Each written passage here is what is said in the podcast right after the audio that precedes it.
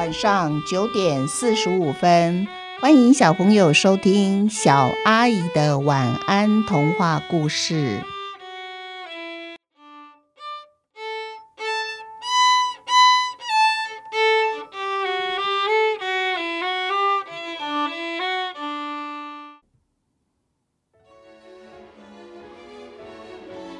小朋友，你们有找到三色蛋是哪三种蛋的答案了吗？其中有两种蛋，我们在故事里面有提到哦，那就是鸡蛋、皮蛋。第三种我们没有提到的蛋就是咸蛋。今天呢，我们要来讲第四种蛋的故事，就是真假卤蛋。真假卤蛋的故事比较长一点。所以会分成上、中、下有三集，以小连载的方式说给小朋友听。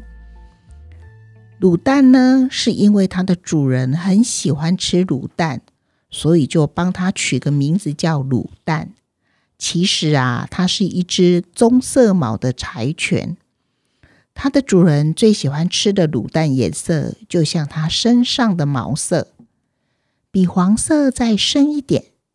那卤太久的卤蛋呢，我们叫它铁蛋。如果卤得不够久呢，只能被叫做白煮蛋。卤蛋的主人早晚两次会带它出门散步，还有大小便。每天散步，他们必会经过一处有流浪狗聚集的地方。卤蛋看流浪狗们自在慵懒地躺在草地上晒太阳。睡觉，偶尔站起来伸伸懒腰，随处的逛一逛。有的呢，坐着看向远方，哇，那样子像哲学家一样，很有学问呢。于是卤蛋开始羡慕自由自在的流浪狗。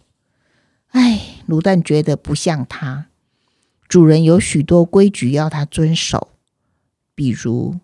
一天只有两次可以出门散步，假日呢才能去大型的宠物公园奔跑，不能在家随便的大小便，不能想叫就乱叫，因为邻居会抗议。如果进到电梯里面，要端正的坐好。主人没有进电梯以前，他不能先进去；主人没有走出电梯，他不能先一步走出电梯。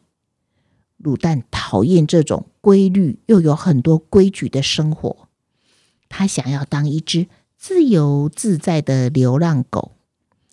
于是啊，趁晚上主人睡觉的时候，他努力的练习脱身术，就是把脖子上的项圈脱掉。到出门散步的时间了，主人看到地上的项圈，嗯。他不解地看着卤蛋说：“你的项圈坏了啊？不然怎么会掉在地上呢？”主人把项圈重新拿起来，套在卤蛋的脖子上。咦，好的呢。他再把链子圈住了项圈。他们出门散步喽。今天的流浪狗啊，全部都躺着睡觉。不过比较不一样的是。多了一只和卤蛋长得一模一样，连毛色都一样的柴犬耶。只不过它站在离这些流浪狗有点远的地方，主人也发现了。啊，又来一只新的流浪狗！人类真的很糟糕诶，随便把狗抛弃不养，哪有这样子对待自己家人的？主人靠近那只流浪柴犬，本来只是想安慰它，可是流浪柴犬一见到他们两个靠近，一溜烟的就跑掉了。卤蛋，你现在知道自己多幸福了吧？主人对卤蛋说，拍拍他的头。卤蛋却一点也不以为每天有许多规矩要遵守的生活叫做幸福。他看到刚才跑走的柴犬，其实他躲在树干后面，偷偷的看着他们。他决定要跟那只柴犬说说话。于是这一次换卤蛋拔腿就跑。主人拉紧绳子，只能跟着他跑，一边跑一边喊：“卤蛋，站住！你不要乱跑，你跑这么快，我会跌倒啊！停下来，否则等一下回家，饭后没甜点饼干吃。”原本看到卤蛋往往前跑，也打算跑掉的流浪柴犬，听到主人的说话声，它停了下来。回头看他们，卤蛋也停下来了。他对流浪柴犬说：“你想要有新主人吗？明天你在这里等我吧。”卤蛋主人气喘吁吁站定以后，生气的大骂卤蛋：“我说过，出门不能乱跑。还有，你刚才对这只可怜的柴犬。”汪汪汪汪汪的叫什么叫呀？所以你今天晚餐没有肉条，饭后没有甜点。明天呐、我就把肉条还有甜点全部拿来给这只可怜的柴犬吃。嗯，卤蛋一点也不稀罕肉条和饼干，他只想要自由自在的生活。隔天。主人果真带着肉条和饼干来给流浪柴犬吃。主人呢，先在地上铺好一张干净的纸，再把肉条和饼干分开来放在纸上面。至于卤蛋，趁着主人忙碌的时候啊，把脖子上的项圈脱下来，项圈掉在地上了。等一下，主人会说：“卤蛋。”我们走吧，你千万不要理他哦。我呢，就会热情的对他猛摇尾巴，你懂吧？这就是我们柴犬和主人相认的暗号。你还记得没有？如何在一群毛色一样的柴犬当中找到自己家的柴犬？主人们他们都知道呢，对他最热情那一只肯定是别人家的。冷漠不理会他的，就是他家的柴犬。卤蛋说完也以后，哈，他自己又笑了一下。